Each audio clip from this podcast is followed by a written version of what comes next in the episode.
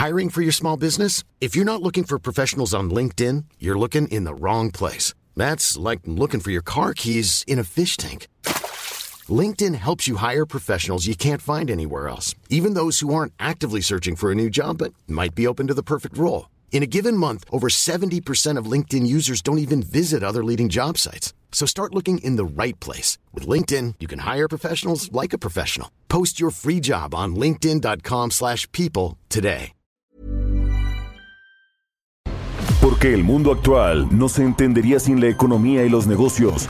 Acompaña a Mario Maldonado, el columnista de negocios más joven y objetivo del periodismo financiero, en su programa Bitácora de Negocios.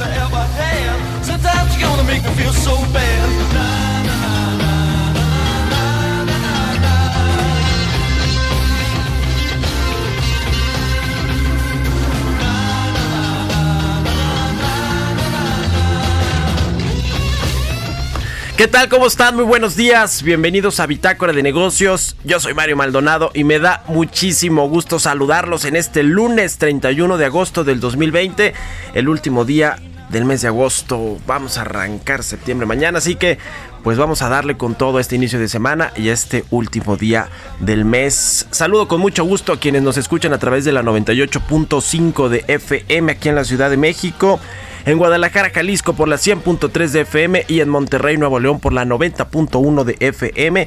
También un saludo a todas las estaciones que nos retransmiten en otras ciudades y estados de la República Mexicana, en el sur de los Estados Unidos y quienes nos escuchan a través de la página heraldodemexico.com.mx. Iniciamos este lunes como todos los días con un poco de música aquí en Bitácora de Negocios. Esta semana vamos a escuchar canciones de guitarristas de rock que pudieron ser los mejores pero murieron jóvenes. Esta canción se llama Hush, es de Deep Purple. Y así iniciamos este lunes, vamos a entrarle ahora sí a la información. Hablaremos con Roberto Aguilar, nuestro experto en temas eh, de mercados y economía internacional. Vamos a platicar pues sobre este asunto de Estados Unidos y China. Se destraba la negociación comercial entre estas dos potencias económicas. ¿Con qué?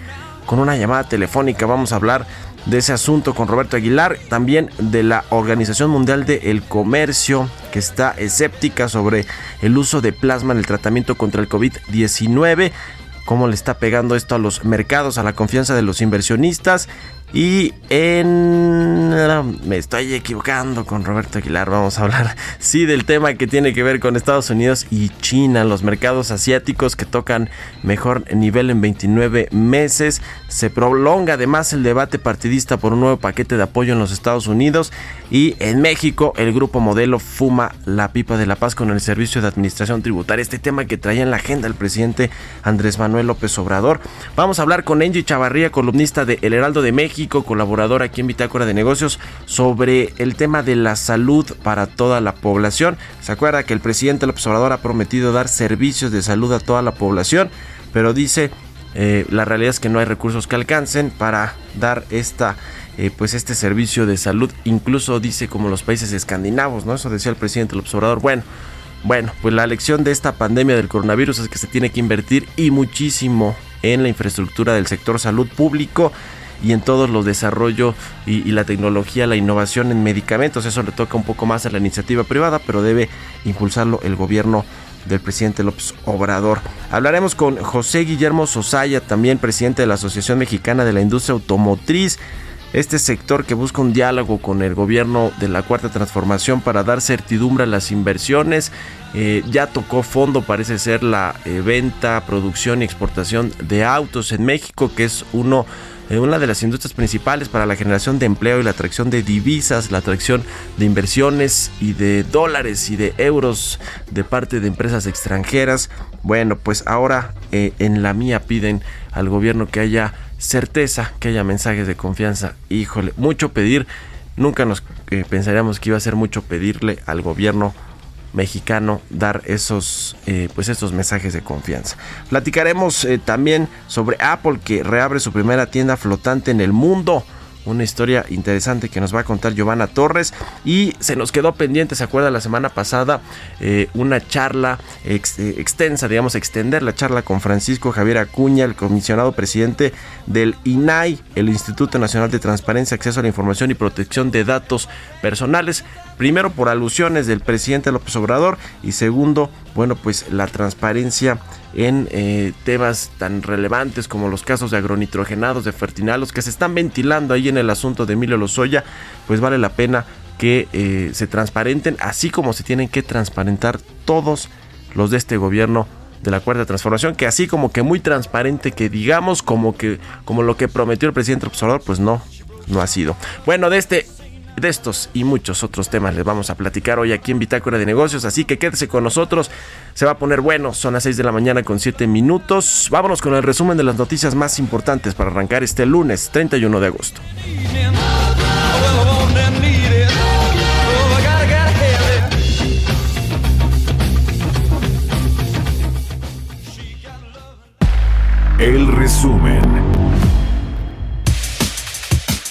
Arturo Herrera, titular de la Secretaría de Hacienda, considera que se espera una próxima crisis económica en México para el siguiente año, lo cual sería una consecuencia derivada del COVID-19. Dijo que la crisis que se avecina será debido al uso de los ahorros del gobierno mexicano para poner freno a la pandemia. Entre los recursos que se han ocupado señaló que se encuentran las coberturas petroleras, estabilización de los ingresos presupuestales y el de estabilización de los ingresos de las entidades federativas.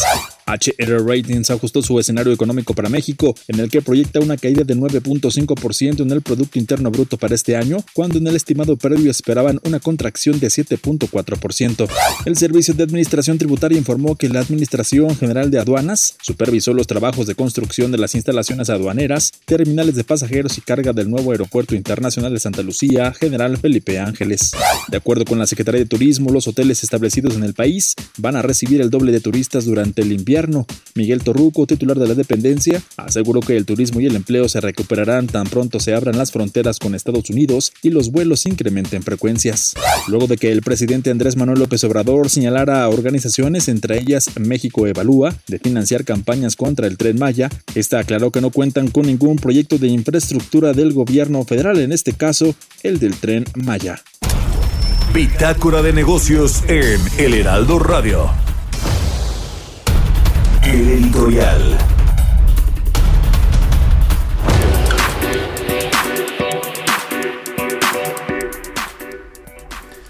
Oiga, pues, ¿qué le parece los. ¿Qué le parecen los dichos de Arturo Herrera este fin de semana a los legisladores de Morena?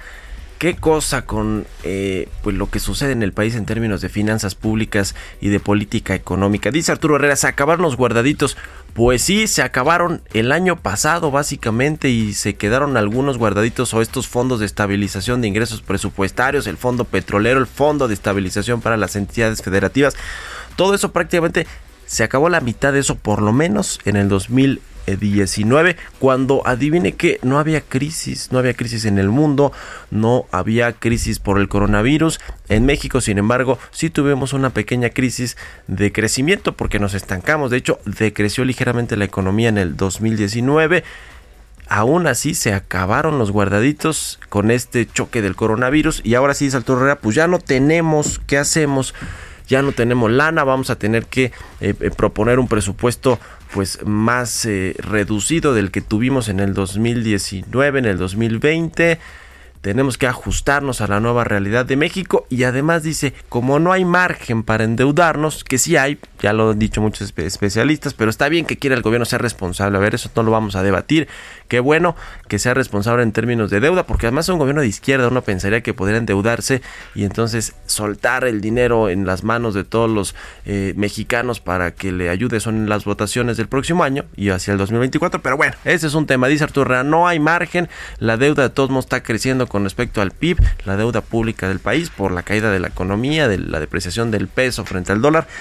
Pero dice Arturo Herrera, lo cierto es que para el próximo año la trayectoria de la economía o del crecimiento pues va a tener que ser eh, eh, pues mucho, mucho menor. Es decir, que reconoce Arturo Herrera que vamos a crecer menos porque no hubo apoyos del gobierno federal porque la recuperación de México va a ser mucho más lenta que la de otros países y tiene que ver con eso, con que decidieron no endeudarse, decidieron no reasignar el gasto de estos proyectos que dice, ah, por cierto, dice el gobierno federal que también van a generar 150 mil empleos, una cosa así, el tren Maya, la refinería de Dos Bocas, el corredor transísmico, el aeropuerto Santa Lucía, todos estos que bueno, pues 150 mil, eso dice el presidente López Obrador cuando hace cosa de que cuatro meses y medio nos había dicho que iban a generar dos millones de empleos en los próximos ocho meses, es decir, de, como que de ese entonces a diciembre, pues nos quedó de ver ya mucho el presidente López Obrador, así como cuando nos ha quedado de ver cuando dice que ya tocamos fondo con el tema de la pandemia y con la crisis económica, pues no, Ninguna de las cosas parece ser ciertas, pero bueno, el presidente en su mundo idílico de la cuarta transformación de la vida pública del país, pues yo creo que sí nos dice ahí algunas verdades a medias, por decirlo menos, a los mexicanos. ¿A usted qué opina? Escríbamelo a mi cuenta de Twitter, arroba Mario Mal, a la cuenta arroba Heraldo de México. Son las 6 con 12 minutos. Vámonos con los mercados. Economía y mercados. Roberto Aguilar ya está en la cabina de El Heraldo Radio. Mi querido Robert, ¿cómo estás? Buenos días. ¿Qué tal, Mario? ¿Cómo estás? Muy buenos días. Me da mucho gusto saludarte. Fíjate que los mercados, mercados asiáticos tocaron su mejor nivel en más de dos años, impulsados por datos positivos del sector de servicios de China, que amortiguaron otras cifras económicas y además la advertencia de mayores previsiones de los bancos más grandes de China para enfrentar justamente el inevitable crecimiento de la cartera vencida y por la apuesta de que van a persistir políticas monetarias y fiscales expansivas. Un elemento adicional de apoyo fue la noticia de que Warren Buffett, que por cierto ayer cumplió 90 años, compró acciones de los cinco consorcios comerciales e industriales más importantes de Japón, planea aumentar la tenencia, casi duplicarla y también con un escenario de largo plazo. Esto sin duda impulsó a los mercados en general y ayudó, como te decía, a este repunte de las bolsas asiáticas. Todos los indicadores económicos de China, que van desde el comercio hasta los precios al productor, sugieren una recuperación en el sector industrial. HCBC, de hecho, espera que la economía avance 5.4% en el tercer trimestre respecto al mismo periodo del año anterior, seguido de una expansión del 6.2% en el último trimestre del año, lo que devolverá el crecimiento al país asiático a los niveles anteriores o previos al coronavirus y con ello Mario probablemente va a desbancar un tema interesante de Estados Unidos con la economía más importante de este planeta, porque bueno, pues China al final del día sí va a crecer. Y bueno, el presidente Donald Trump está dispuesto a firmar un proyecto de ley para mitigar el impacto del coronavirus por 1.3 billones de dólares, pero la presidenta de la Cámara de Representantes, Nancy Pelosi, sostuvo que la suma es insuficiente. La nueva cifra presentada por el jefe del gabinete de la Casa Blanca representa un aumento de 300 mil millones de dólares de una oferta inicial justamente de un billón de dólares hecha por Casa Blanca y los senadores republicanos. Horas más tarde, después de esta declaración, a través de un comunicado, Pelosi repitió que necesitan 2.2 billones de dólares y dijo que la oferta de justamente del gobierno no satisface las necesidades de los trabajadores y las familias estadounidense. Así es que estas diferencias políticas están, ya llevamos tres semanas que se vencieron algunos planes de apoyo en Estados Unidos y la verdad es que esto sí podría todavía pues complicar más la recuperación de la economía estadounidense y nuestro principal socio comercial. Oye Robert, tal vez porque ya ves que el presidente López Obrador dice que va a patentar este asunto de cómo se trabajó con la ah. crisis económica, no esta vacuna o una cosa así, a lo mejor le escuchó Donald Trump, ya que se llevan también. sí, hombre. No, bueno, es, es bastante... a ver, no más, no más estímulos, porque si los mexicanos no lo están haciendo y les está yendo pues más o menos bien, lo cual no es cierto, pero claro, tal vez, ¿no? en realidad eh, sí tienes toda la razón, porque el presidente ha dicho que esta fórmula sirvió y que bueno, pues ahora sí que cuando se vaya, cuando decía, decía él que llegue eh, eh, las olas y se empiece a despejar el camino, veremos cuáles son las economías que justamente tuvieron un mayor, pues una estrategia mucho más efectiva, en este caso, presume de que no se endeudó México, pero sin embargo, pues ya hemos visto previsiones de cuántos años nos podría tardar o podríamos tardar en salir de esta situación. La compañía aérea United Airlines eliminará permanentemente y con efecto inmediato los cobros de cambios de pasajes aéreos en Estados Unidos. Esto es interesante porque va a aplicar para todas las tarifas y más o menos un promedio de 200 dólares te costaba hacer el cambio de vuelo en términos en nacional en Estados Unidos y a partir justamente de hoy ya eliminó este cargo y también a partir del primero de enero va a permitir a sus pasajeros entrar en una lista de espera para viajar gratis en un vuelo diferente el mismo día con igual itinerario de salida y llegada si los asientos están disponibles. Otra noticia, desafortunadamente, Mario, es que los casos de coronavirus en el mundo sumaron más de 25 millones, mientras que India, ahí es interesante porque fíjate, registró un récord de nuevos casos diarios con más de 78 mil, rebasando el que ya había marcado Estados Unidos, país que por cierto ya superó 6 millones de infecciones y se alertó de una mayor incidencia en universitarios y también un caso ya de recontagio. En, en todo el mundo se, se reportaron ya de más de 840 mil decesos, lo que se considera un indicador de retraso dado el periodo de incubación de dos semanas del virus. Y también una noticia que aparece hoy en el Financial Times, Mario, es que el jefe de la Administración de Alimentos y Medicamentos, la FDA por sus siglas en inglés, de Estados Unidos, está dispuesto a acelerar la autorización de una vacuna lo antes posible. De hecho, el encargado de este organismo dijo que el órgano regulador que está a su cargo justamente está preparando eh, o está preparado para autorizar una vacuna antes de que se, se completen los ensayos clínicos de la fase 3, que como tú sabes hay que hay una ruta que, que se debe de seguir y bueno, pues ellos incluso podrían estar adelantando este proceso. La verdad es que no, no sé qué tan conveniente sea, sobre todo por el tema de las repercusiones y efectos secundarios que pueda tener esta vacuna. Crisis de salud económica y ahora social. Fíjate que un tribunal regional este fin de semana en Alemania dio luz verde a las manifestaciones planeadas en Berlín contra las medidas de restricción para frenar los contagios. La policía se ha preparado en caso de violencia, ya que los activistas que se oponen a las medidas para combatir la pandemia han incitado en las redes sociales a los seguidores de toda Europa a armarse y reunirse en Berlín. Hay que recordar o hay que ver también que otros países en otros países crecen las manifestaciones y una supuesta defensa de los derechos de las personas que pues nomás no quieren contribuir y acatar las órdenes en materia sanitaria.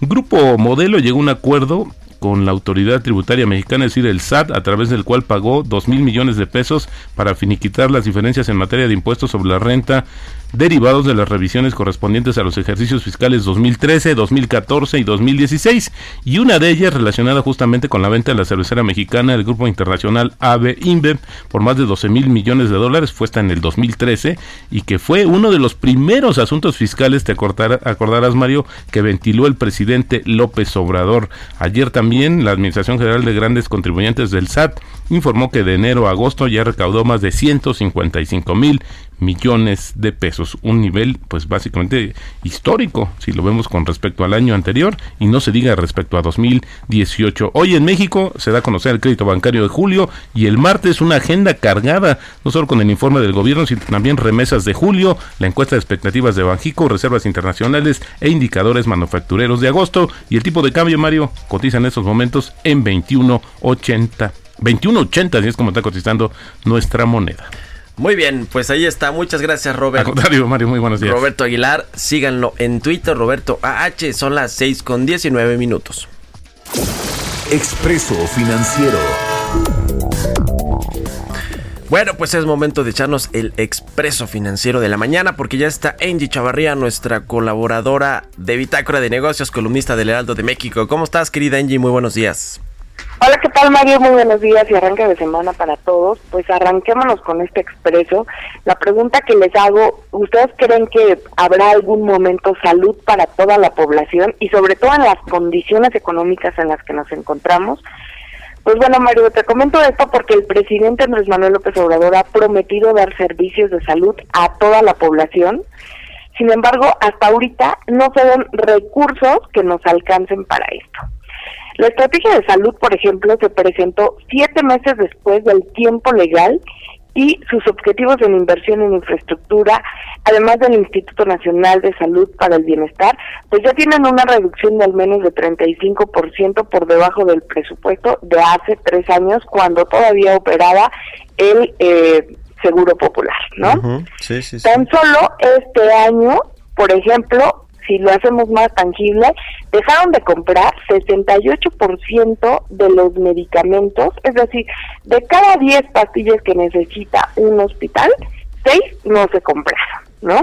Imagínate que ahí, por ejemplo, la mayoría son de estos medicamentos caros que van relacionados con enfermedades que tienen un costo mayor como cáncer, como diabetes como crónico o enfermedades crónico-degenerativas, ¿no? Hubo un desastre ahí con las compras consolidadas, ¿no, Angie? Que de por sí eh, digamos, no es tan fácil comprar estos eh, pues, medicamentos en masa para el, sector de salud público federal y además cambiaron las reglas y pues como que no le salió, ¿no? Adjudicaron muy poquitos paquetes de medicamentos en estas eh, últimas licitaciones o estas entregas de, de medicamentos, ¿no? Literal, tiene toda la razón, porque en los últimos dos años, eh, con el plan de autoridad que ellos traían y además de que eh, traían en la mesa de que algunas empresas estaban acaparando mercados, me refiero a los distribuidores y sobre todo eh, ellos pensaban que en estos este tipo de empresas había actos de corrupción, dejaron algunas que acababan de aparecer en el mercado, no tenían ni dos años de estar operando y pues se dieron cuenta que, por ejemplo, la entrega de medicamentos no era tan fácil. Además que, pues bueno, entre estos ahorros, pues generó literal hacer menos compras y pues apenas estaban comprando menos del 40% de los medicamentos que requiere la población que hoy es atendida por el sistema de salud público. Y en plena pandemia, eh, Mario, pues la administración eh, pública dejó de gastar 24 mil millones de pesos para el sector salud y estos recursos ya habían sido autorizados durante el primer semestre de este año. ¿Por qué? Porque finalmente decidieron de alguna manera eh, echar a andar otros programas sociales que no estuvieran enfocados al programa de salud. Entonces, la pregunta sigue siendo, ¿salud para toda la población? Lo vemos un poco difícil, considerando que, por ejemplo, el IVA, eh, de acuerdo con los últimos datos que tenemos de Hacienda, cayó 19.9%, 19.5%, Mario, en términos reales. Apenas recaudó más de 77 mil millones de pesos. Esto es la peor contracción que ha tenido, por ejemplo, el país desde 2009. Entonces, pues ingresos tampoco hay y pues si no hay hospitales, también difícilmente vas a poder atender una gran masa de la población. Pues sí, a ver cómo viene el presupuesto del próximo año, pero se ve difícil que puedan eh, pues aumentar en considerablemente los recursos que se destinan al sector salud, ¿no? Pero ya lo veremos a ver si aprendimos la lección y hacia adelante se considera reforzar toda la infraestructura para cuando nos vengan crisis como esta del coronavirus, ¿no, Angie? Así es, y pues yo creo que está más allá de la discusión de si consumimos o no comida chatarra. Estos son los verdaderos problemas que México tiene, porque no solo tenemos problemas de obesidad, también hay mucha población que requiere otro tipo de atención. Pues muchas gracias, Angie Chavarría, tus redes sociales donde te puede leer la gente. Por favor, síganme a través de Twitter, arroba Chavarría o a través de Instagram, arroba Chavarría. Buenísimo, pues ahí está Engie Chavarría. Sígala en su cuenta de Twitter, de Instagram, en El Heraldo de México. Son las 6 de la mañana con 24 minutos, tiempo del centro de México. Vamos a hacer una pausa rapidísima. Regresamos.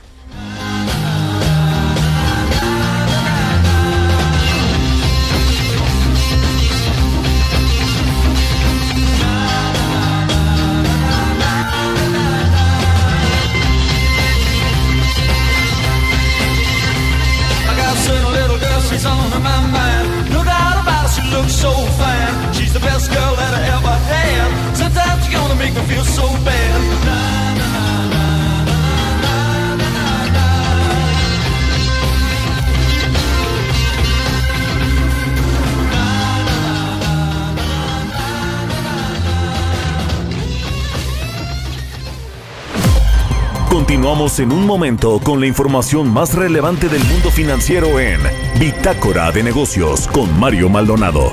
Regresamos. Estamos de vuelta en Bitácora de Negocios con Mario Maldonado. Entrevista.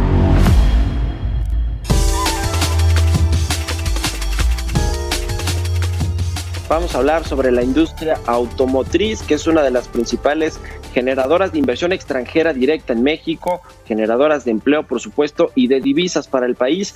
¿Cuál es la, eh, pues, lo, la importancia que tiene este sector productivo para México, para el sector manufacturero? Vamos a hablar con José Sosaya, el presidente de eh, Asociación Mexicana de la Industria Automotriz. ¿Cómo estás, José? Muchas gracias por tomar nuestra llamada. Al contrario, Mario, muchas gracias a ustedes, a tus órdenes. A ver, ponnos en contexto al auditorio de la importancia que tiene el sector automotriz para México, para la economía nacional. Bueno, nada más es más del 3% del Producto Interno Bruto del país. Además, eh, eh, en cuanto al tema de manufactura, es casi el 20%. Eh, emplea más de 980 mil personas. Tenemos además una derrama en, empleos indirectos de, varios millones de personas, un millón y casi dos millones de personas. O sea, nada más para dar un contexto en cuanto a la importancia en creación de empleos y la generación de riqueza para el país, ¿no? Es, es además, pues yo creo que la parte ahorita de la economía más pujante de la economía nacional, aunque la economía ya sabemos toda está un poco frenada, ¿no? Sí. A ver, ¿qué están pidiendo ustedes al gobierno del presidente Andrés Manuel López Obrador en términos de certidumbre de mensajes correctos para incentivar la inversión privada, sobre todo ahora que se están reconfigurando todas las cadenas de producción en el mundo en esta llamada nueva normalidad post-COVID-19 que en México pues todavía no termina, pero buscan atraer inversiones para generar empleos y crecimiento económico que eh, le piden al gobierno de la 4T y si han tenido interlocución también con sus funcionarios de gobierno. No, sí, hay una interlocución constante, continua. Eh, yo te diría de manera conceptual que queremos respeto al Estado de Derecho, ¿no? que se respeten las leyes y normas que hay en el país. Y eh, hay varios temas en los que estamos trabajando con ellos. Uno es, por ejemplo, el de los dispositivos de seguridad para autos nuevos, la norma sobre emisiones del CO2, eh, la verificación vehicular obligatoria, hay temas de política energética también, hay temas sobre la devolución del IVA, el registro público vehicular y bueno, todos yo yo creo que todos estos se pueden encauzar en, en ese concepto que decía yo al principio, ¿no? El respeto al Estado de Derecho. Y además de la mano también estamos trabajando con el gobierno federal en la implementación del Tratado de México, el TEMEC, Tratado México, Estados Unidos, Canadá. ¿Cómo va el tema de la reactivación del sector en México? Eh, las cadenas productivas, las ventas, eh, cómo se está reactivando poco a poco el sector automotriz en nuestro país. Bueno, te diría que eh, bien lo dices, desde que se primero se, plan, se paró la, la, planta productiva del sector automotriz por el tema del COVID y bueno, ya una vez que arrancamos esto ha ido subiendo paulatinamente. Justamente la semana que tendremos ya los números y podemos dar la información de en cuanto a números duros a la, opinión pública. En términos de inversiones, eh, normalmente este sector atrae mucha inversión extranjera directa, hay nuevas plantas, nuevos anuncios de plantas y de todos los proveedores que sirven a estos grandes fabricantes de autos en, México. ¿Qué hay, hay noticias al respecto de esto? Eh, hemos escuchado de algunos temas que tienen que ver con el sector manufacturero, pero más de corte energético, eh, de corte tecnológico, perdón, en el norte del país, que probablemente lleguen a México. En el sector automotriz, ¿hay noticias en puerta sobre este tema, José? Sí, me gustaría un poquito también regresarnos un poquito cinco años. En los últimos cinco años se han, el sector automotriz ha traído inversiones cerca de 35 mil, un poco más de 35 mil millones de dólares. Eso creo que es un factor importante, el número es grande pero además yo este, personalmente opino que en virtud de las nuevas negociaciones de México, Estados Unidos y Canadá y la implementación del tratado, justamente esto va a atraer otras inversiones del sector eh, automotriz a, nuestro país a mediano plazo, yo, espero.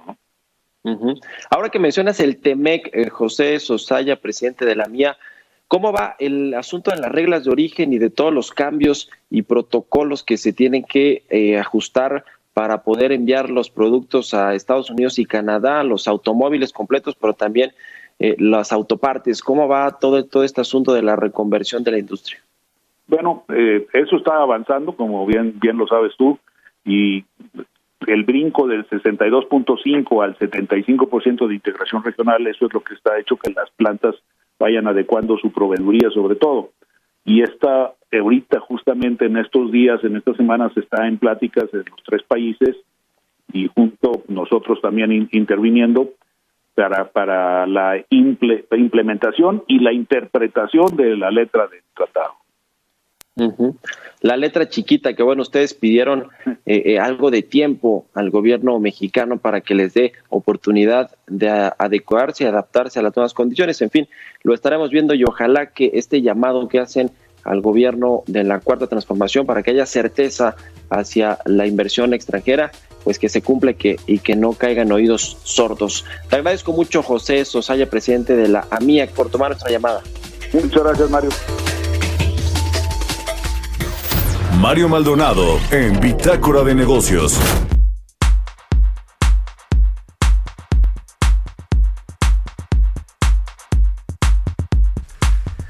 Bueno, pues en otra información, fíjese que hay una historia que yo le he venido contando ahí en mis columnas de El Universal con respecto a la SCT, la Secretaría de Comunicaciones y Transportes, el subsecretario Cedric Escalante y pues una serie personas que tiene allí en la dependencia federal, una de las más importantes en términos de asignación de contratos de licitaciones públicas para las carreteras, para los proyectos de infraestructura y demás. Pero bueno, le voy a contar rápidamente un tema que tiene que ver con Javier Jiménez Espriu, el exsecretario de Comunicaciones y Transportes, que bueno, usted sabe y le hemos contado aquí, renunció por eh, supuestamente no estar de acuerdo en el asunto de la militarización de los puertos y de las aduanas, sobre todo los puertos, que es la coordinación de Marina Mercante, la que está bajo las eh, pues la administración y operación de la Secretaría de Comunicaciones y Transportes. Dice Javier Jiménez, pero yo no estoy de acuerdo con eso.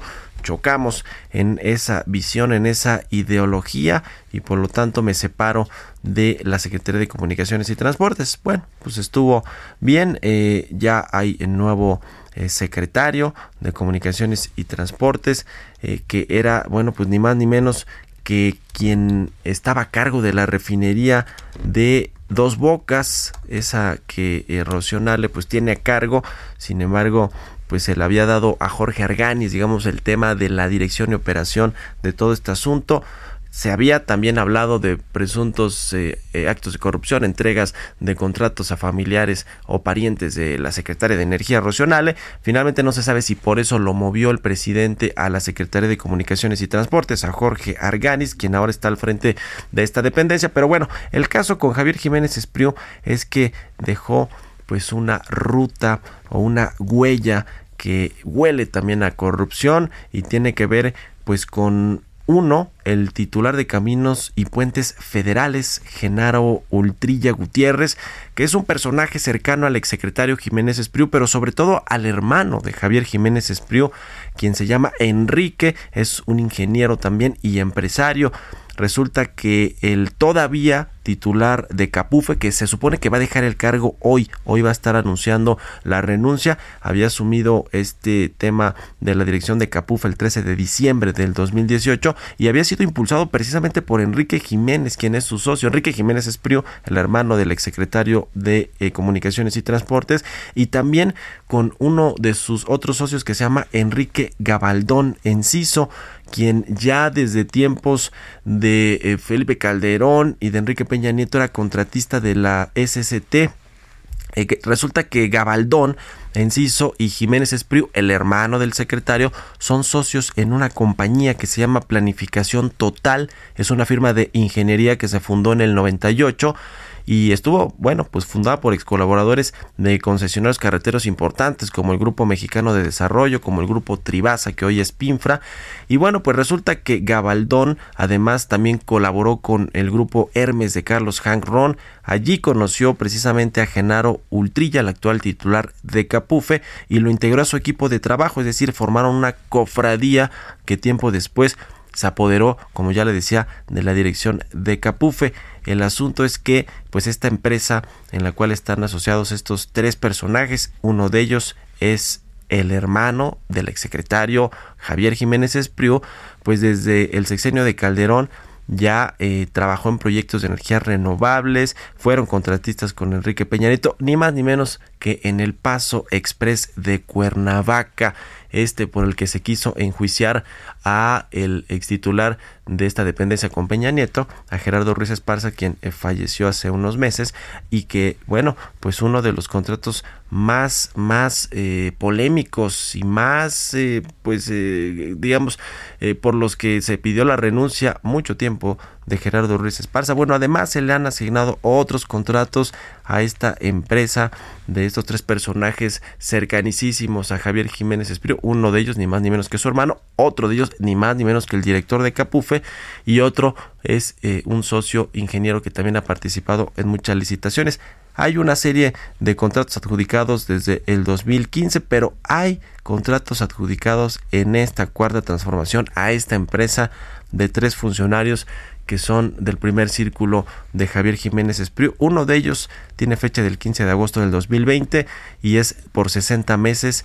Lo más destacado de todo es que tiene un ingreso asegurado para la compañía de 50 millones de pesos. Se dice que este fue el último regalo familiar del hoy exsecretario de Comunicaciones y Transportes a su hermano y también del próximo exdirector de Capufe que se supone que hoy renuncia Genaro Enrique Ultrilla. Nada más como colofón le doy este dato, esta empresa que se llama Planificación Total, además de todo, ¿qué cree? Estaba asociada con eh, Juan Armando Hinojosa. ¿Recuerda el nombre de este empresario? Bueno, pues fue el de la, el de la Casa Blanca, uno de los constructores favoritos de Enrique Peña Nieto. Así que mire nada más hasta dónde está metido Javier Jiménez Espriu, quien dejó la Secretaría de Comunicaciones y Transportes hace apenas unos días y resulta que ahora tiene toda esta historia, esta huella que huele a corrupción allí en la Secretaría de Comunicaciones y Transportes.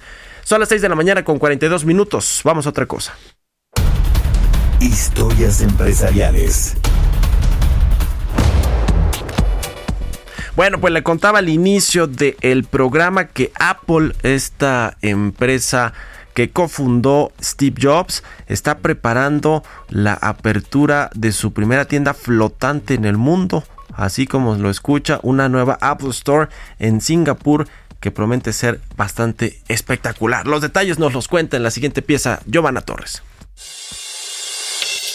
Apple se está preparando para dar un paso adelante en el diseño de sus ya de por sí icónicas tiendas. La compañía abrirá en Singapur el que será su establecimiento más espectacular hasta el momento.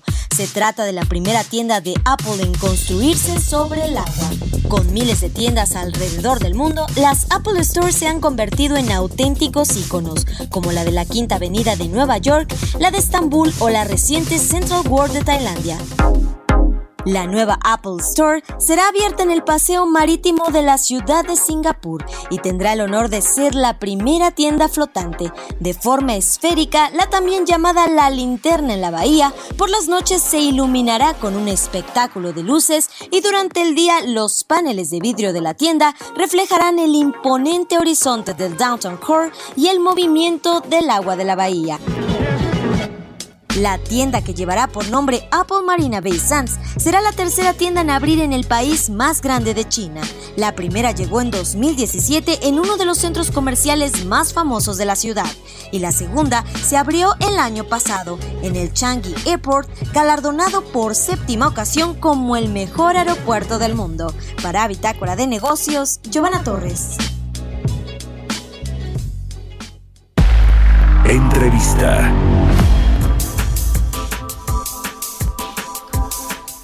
Bueno, pues eh, le decía que platicamos la semana pasada con Francisco Javier Acuña, el comisionado presidente del Instituto Nacional de Transparencia, Acceso a la Información y Protección de Datos Personales, el INAI. Abordamos ahí temas que eh, a los que se refirió el presidente López Obrador en medio de este caso de Emilio Lozoya y las declaraciones ante la Fiscalía General de la República. Eh, digamos que casos más de alusiones personales, pero se nos quedaron allí en el tintero algunos otros temas que tienen que ver con el INAI y esta eh, pues eh, transparencia que debe haber en todos los gobiernos, sin excepción de este de la llamada cuarta transformación y por eso retomamos la comunicación y me da mucho gusto saludar a Francisco Javier Acuña, el comisionado presidente del INAI de nueva cuenta en la línea telefónica aquí en el Heraldo Radio. ¿Cómo estás, Francisco? Qué gusto saludarte. Eh, gracias por, mm, mantener la comunicación y por retomarla. Con gusto. Oye, a ver, ¿En, en qué nos quedamos? Yo te preguntaba al final sobre la transparencia y digamos, la cooperación de muchas de las instancias federales de este nuevo gobierno, pues para eh, obviamente dar la información que solicita cualquier persona que requiera saber sobre lo que pasa en la administración pública. Eh, eh, nos quedamos un poquito en eso, si quieres, eh, retrotraemos ese tema y le entramos a otras cosas que tú has dicho, que no, digamos que la, que la resistencia de los gobiernos neoliberales o neopopulistas a la transparencia persiste, pero vamos a entrarle, si quieres, ahorita a ese tema. Sí, con mucho gusto. Mira, en realidad, eh, cada vez que hay un cambio de administración, lo hemos podido ver en el tiempo, el IFAI, que fue anterior al INAI, desde 2003 para acá. Es una historia que eh, ha tenido algo de parecido en parte cuando vino el cambio de Fox a Calderón y luego el cambio a Peña Nieto y después ahora a López Obrador, se da un fenómeno muy parecido en el primer momento. ¿Qué quiere decir? Pues hay un cambio de personas, el personal que se encarga de atender en las, me refiero en toda la administración pública del Ejecutivo, naturalmente. Eh, el, el, personal al que se le encarga o al que venía llevando a cabo estas, estas cuestiones, normalmente por alguna u otra razón reciente o eh, le toca el cambio, le toca rotación de personal, movimientos de personas. Y vamos a llamarle así, hay una especie de primer momento de adaptación o adecuación. Los primeros cambios nunca son favorables para la, para la transparencia eh, respecto a lo que ya se habría logrado por el gobierno anterior. Pero en el caso ya eh, presente tenemos que reconocer por un lado, primeramente hay que decirlo, los funcionarios del Ejecutivo Federal actual, en sus eh, altos niveles, me refiero a los secretarios y los directores, son muy atentos, amables, no pido respecto de ellos ningún tipo de, actitud que se pueda presumir de, de, distancia este, eh, en, términos de, exclusión. Ha habido actitud correcta, pero sí, los hechos son pues, distintos. Ha venido habiendo un rasgo que es eh, preocupante, que tiene que ver con, se ha regresado otra vez, a, han aumentado los casos de inexistencia y de incompetencia. Es decir, la nueva administración, ya esto lo puedo decir a prácticamente dos años, ha aumentado una tendencia que habíamos logrado o que se había logrado erradicar, no erradicar, pues ha, regresado, eh, que habíamos logrado controlar hasta que se disminuyera, que es que con una gran facilidad ante una solicitud de acceso a la información, la dependencia te contesta, no existe esa información. Y no necesariamente es así, más bien dicho, han aumentado casos de inexistencia que hemos podido comprobar que no son tales, sino que es una salida pues cómoda para eludir el problema y decir, pues no, no lo encuentro, lo cual no quiere decir que no exista. Y por otro lado, que esto también es importante y delicado, es que también con mucha facilidad ha aumentado el, a mí no me toca, yo no sé de eso, eso no me corresponde a mí, búscaselo, pregúntaselo a otra persona, a otra institución. Y por supuesto, pues es muchas de estas incompetencias, que quiere decir no soy competente para eso, pues en realidad eh, no son, no son válidas, no son no son aceptables y el INAI una vez que resuelve los recursos viene a mandar plana y a decirle pues sí te toca y por consecuencia le tienes que entregar esa información a quien la pidió. Entonces estas dos, eh, vamos a decir, tendencias nuevas eh, han venido a, generar preocupación porque, repito, ya se están volviendo o ya se han vuelto eh, marca, tendencia, estilo y esto naturalmente pues desde, desde ningún punto de vista es aceptable. Entonces, la administración del presidente en este sentido no ha sido eh, eh, como él lo, lo instruyó, lo prometió al principio, esmerada en la transparencia. Nosotros siempre decíamos, yo lo decía desde que inició esta administración, cuando él dijo o él traía, el presidente traía dos lemas, que es anticorrupción y naturalmente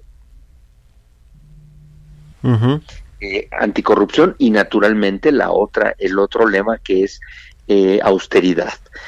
No puede haber austeridad ni anticorrupción sin transparencia. Sí, claro. Oye, eh, te, eh, digamos, también te referiste a esta ley de transparencia en México que tiene ya casi dos décadas y bueno, ha tenido ahí algunos, algunos ajustes, pero ¿cuál, es, cuál sería, y, y, y creo sé que es muy amplio y además es tu tema de, expertise, pero ¿cuál, sería, digamos, tu eh, visión con respecto a lo que ha pasado en, estos, en estas últimas dos décadas con respecto a la ley de transparencia? ¿Qué tanto se ha avanzado en México en la rendición de cuentas?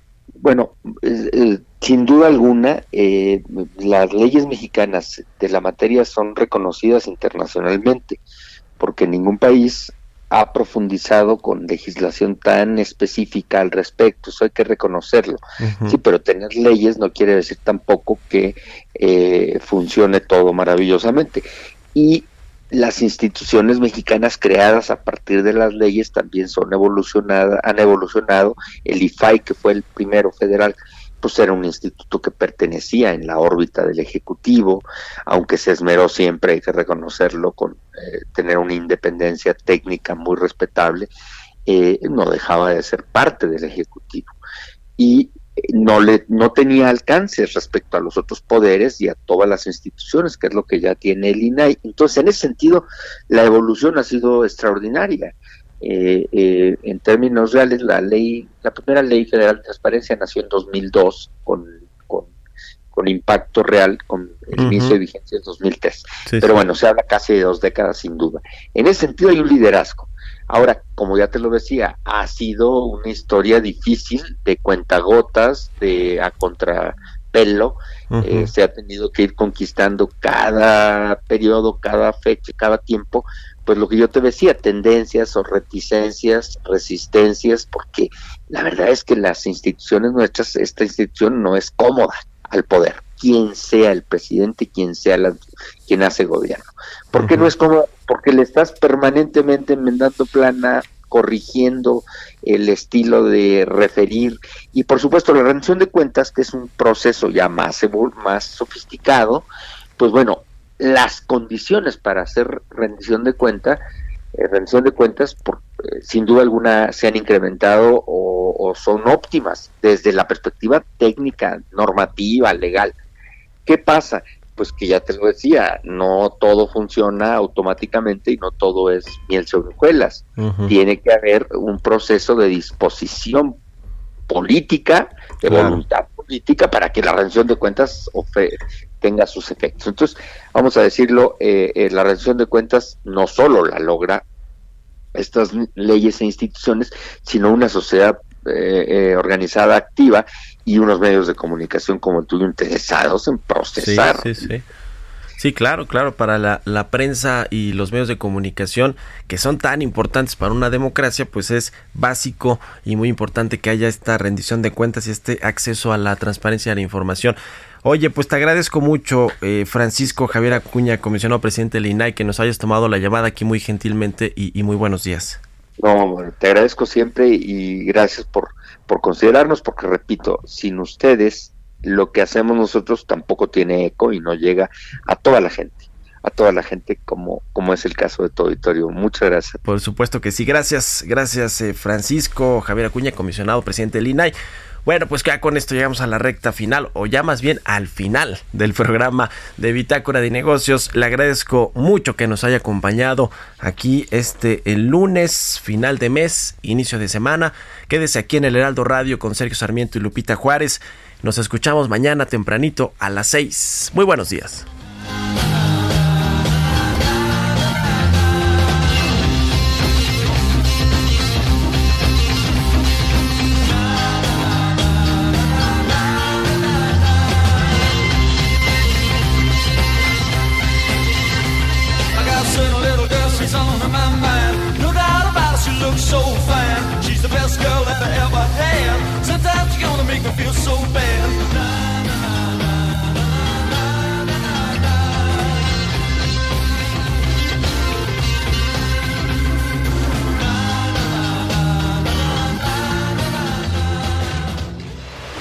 Esto fue Bitácora de Negocios con Mario Maldonado, donde la H suena y ahora también se escucha. Una estación de Heraldo Media Group.